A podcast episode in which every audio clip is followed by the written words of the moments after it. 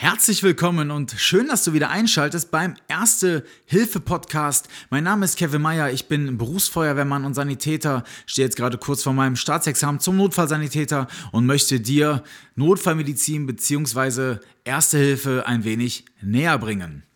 Das ist jetzt die erste Themenfolge. In der letzten Folge habe ich mich ja nur kurz vorgestellt und das Ziel dieses wunderbaren und hilfreichen informativen Podcast ja, ähm, zu nennen. Heutiges Thema, eine der häufigsten Todesursachen in Deutschland, der Herzinfarkt. Ganz schlimmes Thema, aber umso wichtiger, dass wir darüber sprechen. Ja, wir haben jährlich ca. 280.000 Menschen, lasst euch das auf der Zunge zergehen, 280.000 Menschen alleine in Deutschland, die einen Herzinfarkt erleiden. Die können natürlich ein bisschen kleiner, ein bisschen größer ausfallen, Einige von uns merken sie sogar, äh, sogar gar nicht. Trotzdem sind unterm Strich Herz-Kreislauf-Erkrankungen, also jetzt nicht nur Herz, sondern auch ähm, was das Ganze was damit zu tun hat, Gefäßsysteme etc., zu 47 Prozent die häufigste Todesursache in Deutschland. Und das ist schon mal ein mächtiger Batzen, würde ich mal behaupten. Mein Ziel ist es, die Folgen immer schön kurz, knackig und informativ zu halten. Deshalb definiere ich euch mal ganz kurz, womit wir uns in dieser Folge befassen. Thema habe ich schon genannt. Herzinfarkt ein paar Fakten habe ich euch auch schon vom Kopf geschmissen. Und jetzt kommen einmal die drei Fragen. Was ist das? Wie erkenne ich ihn? Und was muss ich tun, wenn ich das Gefühl habe, jemand erleidet gerade einen Herzinfarkt? Ganz wichtig. Klären wir doch erstmal vorab, was ist das überhaupt? Herzinfarkt. Wir hören das immer, jeder spricht darüber, man macht sogar Witze, wenn man sich irgendwie erschreckt und sagt, oh, ich kriege gleich einen Infarkt oder so. Macht mir nur mal viele Späße drum, ist aber ein ganz ernstes Thema und wir beleuchten jetzt einmal ganz kurz laienhaft, was das überhaupt ist. Ja? Wir alle haben ja ein Herz, was zu zwei Drittel in der linken Brusthälfte liegt, ja, unseres Oberkörpers. Und das Herz ist von sogenannten Herzkranzarterien, also Koronararterien, umgeben, die das Herz an sich mit Blut versorgen. Kommt es jetzt aufgrund verschiedenster Risikofaktoren, die ich, auf die ich gleich noch eingehen werde, dazu, dass eines dieser Gefäße sich verengt oder sogar komplett verstopft, dann kommt es zum Untergang von Gewebe, ja, weil kein sauerstoffreiches Blut mehr in dieses Areal kommt und das Herz stirbt an dieser Stelle quasi ab kann dort also nicht mehr schlagen. Das ist in verschiedenen Arealen schlimmer als in anderen. Ja, wenn ein großes Gefäß betroffen ist, was komplett zumacht, dann kann es sein, dass es sofort zum Untergang von Gewebe kommt, zu Nekrosenbildung und damit quasi zum Herztod. Aber es können natürlich auch kleinere Areale sein, die erstmal gar nicht so schlimm sind, in Anführungsstrichen, wo wir halt nicht direkt einen Herzstillstand erleiden. Ja? Also Herzinfarkt bedeutet nicht immer gleich Tod, ganz wichtig. Naja, was haben wir denn für Risikofaktoren für einen Herzinfarkt, damit wir vielleicht erstmal wissen, was kann ich denn grundsätzlich tun, um ja, das Ganze zu umgehen. Man kann natürlich immer Pech im Leben haben, einen trifft der Blitz, keine Frage, aber es gibt natürlich ein paar definierte Geschichten, auf die wir jetzt mal ganz kurz eingehen, ja. Allen voran das Rauchen. Also Leute, hört das Quarzen auf, das ist in keine Ahnung, jetzt für mich als Rettungsdienstler zu 80 Prozent der Einsätze grundsätzlich der Grund, die Leute quarzen, ja. Die quarzen wie die baggern. Ihr ganzes Leben schon, die schädigen ihre Lunge, ihr komplettes Herz-Kreislauf-System, ihr Gehirn damit, die altern. Aber da, wir gehen schon wieder, ich, ich hänge mich immer zu seinem Rauchen auf. Ja, Fakt ist, Rauchen ist einer der größten Risikofaktoren für einen Herzinfarkt. Dicht gefolgt von Übergewicht, schlechter Ernährung, Bewegungsmangel, Stress, Diabetes, ja, also Zuckerkrankheit, dann Bluthochdruck und erhöhte Blutfette. Das sind alles so Sachen, die positiv dazu beitragen, dass wir vielleicht mal irgendwann einen Herzinfarkt bekommen. Na klar, auch erblich bedingte Risikofaktoren spielen damit rein. Ja, wenn jeder in der Familie einen Herzinfarkt hatte, ist die Wahrscheinlichkeit erhöht, dass man selber vielleicht irgendwann mal darunter leidet, was jetzt aber kein Grund ist, dass ihr euch irgendwie permanent in euren Körper reinhört und sagt, oh, jetzt sticht es hier aber, weil mein Vater hatte ja auch mal einen Herzinfarkt. Das muss ja bei ihm auch nicht erblich bedingt gewesen sein. So, waren wir bei den Risikofaktoren. Jetzt haben wir geklärt, was ist ein Herzinfarkt? Was sind die Risikofaktoren? Also wie kann ich ihn vielleicht sogar vermeiden? Jetzt kommt aber die Frage, wie erkenne ich diesen denn? Wir sitzen jetzt ganz gemütlich beim Essen mit der Familie und Papa packt sich auf einmal an die linke Brust oder den linken Arm und klagt über einen zerreißenden, vernichtenden Schmerz in der linken Brust.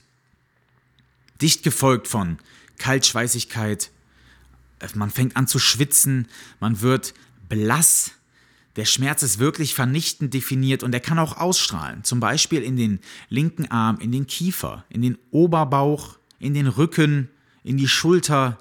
Das sind klassische Merkmale für einen Herzinfarkt. Was dann natürlich auch noch hinzukommen kann, je nach Schwere, ist Atemnot oder vielleicht auch eine direkte Bewusstlosigkeit. Ne?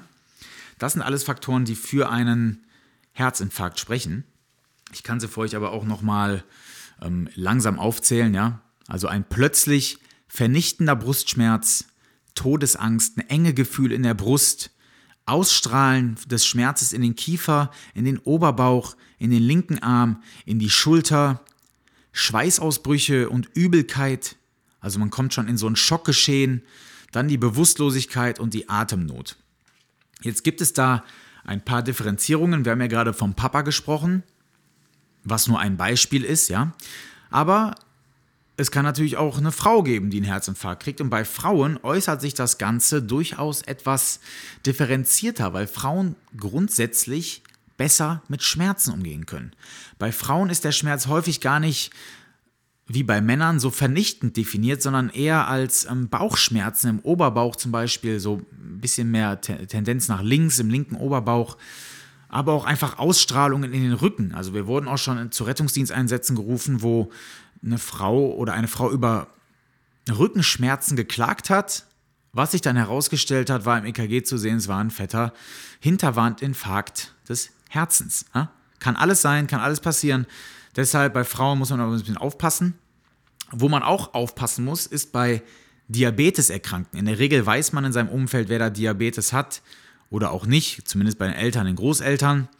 Bei Diabeteserkrankten kann es zu einer sogenannten Polyneuropathie kommen, bedeutet, die Nervenenden gehen aufgrund des Zuckers einfach kaputt.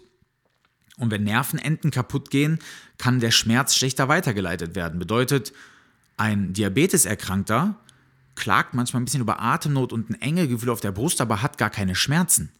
Trotzdem war dann im EKG und in verschiedenen Blutwerten ein fetter Herzinfarkt zu sehen. Ja, also bei Diabeteserkrankten immer aufpassen, die spüren irgendwie nicht so viel. Klingt jetzt witzig, ist es aber eigentlich nicht. Aber wir wollen das Ganze ja auch nicht zu ernst nehmen. Nennt man übrigens stummer Infarkt beim äh, Diabeteserkrankten oder generell, wenn man, wenn man einen Herzinfarkt hat und den gar nicht mitbekommt. Aus verschiedensten Gründen. Ja, jetzt haben wir geklärt, wie wir das Ganze erkennen. Was machen wir jetzt als Laienhelfer ja, zu Hause? Wir haben ja nichts da. Wir haben keine Diagnostik, keine Medikamente, keine Hilfsmittel, gar nichts. Wie können wir als Ersthelfer jetzt irgendwie was machen? Ja? Zuerst einmal, und das werde ich jetzt höchstwahrscheinlich in jeder Folge sagen, bittet euch aus den Ohren wieder rauskommt, Ruhe bewahren und den Notruf absetzen. Ihr ruft die 112 an und schildert denen das Problem, dann wird höchstwahrscheinlich ein Einsatz aufgemacht, wo dann ein Notarzt und ein Rettungswagen geschickt wird, um euch zu helfen. Aber wie machen wir jetzt weiter? Ja, bis der Rettungsdienst jetzt eintrifft, können wir schon ein bisschen was machen. Wichtig ist, dass wir den Patienten, und wir gehen jetzt gerade davon aus, dass er nicht bewusstlos ist und keine kein Herz-Kreislauf-Stillstand erleidet. Da müssen wir anfangen mit einer Reanimation, aber das wird eine andere Folge. Da machen wir ein komplett neues Thema für auf. Wir gehen jetzt davon auf, äh, aus, er ist nicht bewusstlos. Bedeutet, wir legen den Patienten nicht hin, sondern lagern ihn mit erhöhtem Oberkörper. Klar, wenn er jetzt im Bett liegt, dann liegt er ja schon. Aber gucken wir trotzdem, dass wir den Oberkörper ein wenig hochbekommen, damit das Herz ein wenig entlastet wird. Ja, damit nicht so viel Blut zum Herzen zurückströmt und ähm, das Herz noch unnötig weiter belastet. Gut wäre, wenn wir dann auch das Fenster aufmachen, weil vielleicht haben wir ein bisschen wenig Sauerstoff gerade im Raum und wir wissen ja, dass dem Herz mangelt es gerade an Sauerstoff. Also Fenster aufmachen, frische Luft reinlassen, bis der Notarzt da ist, wird es ja nicht lange dauern. Dann können wir enge Kleidung, wie zum Beispiel ein Kragen, ein Gürtel, eine Krawatte etc. Ähm, öffnen, damit der Patient einfach ein bisschen besser Luft bekommt, damit er das Gefühl hat, er wird nicht eingängig, weil er hat schon dieses massive enge Gefühl an der Brust und glaubt mir, ich hatte es zwar selber noch nicht, aber ich kann mir nicht vorstellen, dass das so geil ist, ja. So, dann ganz wichtig, den Patienten nicht alleine lassen, bis der Rettungsdienst da ist, ja. Beruhigen, beruhigende Worte, vielleicht die Hand auf die Schulter legen oder den Oberschenkel. Der Patient darf jetzt gerade gar keinen Stress empfinden. Ist natürlich schwierig, wenn man weiß, dass einem gerade die Pumpe irgendwie kaputt geht. Aber ihr wisst, was ich meine. Lasst den Mann, die Frau, das äh, Kind, den Opa, die Omi nicht alleine. Seid bei ihr und helft. Ja? Denn es ist auch ganz wichtig, es kann natürlich sein, dass ein Herz-Kreislauf-Stillstand in der Situation auch entsteht und wir zur Reanimation übergehen müssen. Aber wie gesagt, andere Folge, das würde jetzt hier den Rahmen sprengen. Auf jeden Fall sind das die Punkte, die ihr ähm, beherzigen solltet, ja. Also den Patienten nicht alleine lassen, beruhigen, Fenster aufmachen, mit erhö erhöhtem Oberkörper lagern und dann so lange beruhigend auf den Patienten einwirken, bis der Rettungsdienst eintrifft. Damit sind wir dann auch schon mit der ersten Themenfolge des Erste-Hilfe-Podcasts durch cool, dass ihr ja so lange durchgehalten habt, euch das Ganze anhört. Ich finde es mega wichtig, kann nur nochmal an euch appellieren, wenn draußen jemandem was passiert, schaut nicht weg, helft, zeigt ein wenig Zivilcourage, denn das ist das, was unsere Gesellschaft am Ende des Tages menschlich macht und auch am Leben hält. Checkt gerne auch meine Social Media Kanäle, da würde ich mich sehr freuen. Instagram, Facebook, TikTok, äh, YouTube, wie sie alle heißen. Ich heiße überall Kevin McMeyer. Mac schreibt man M-A-E-C-K und Meier mit EY. Wenn ihr Fragen habt, einfach melden. Passt auf euch auf. Ich bin raus, euer Kevin Meier.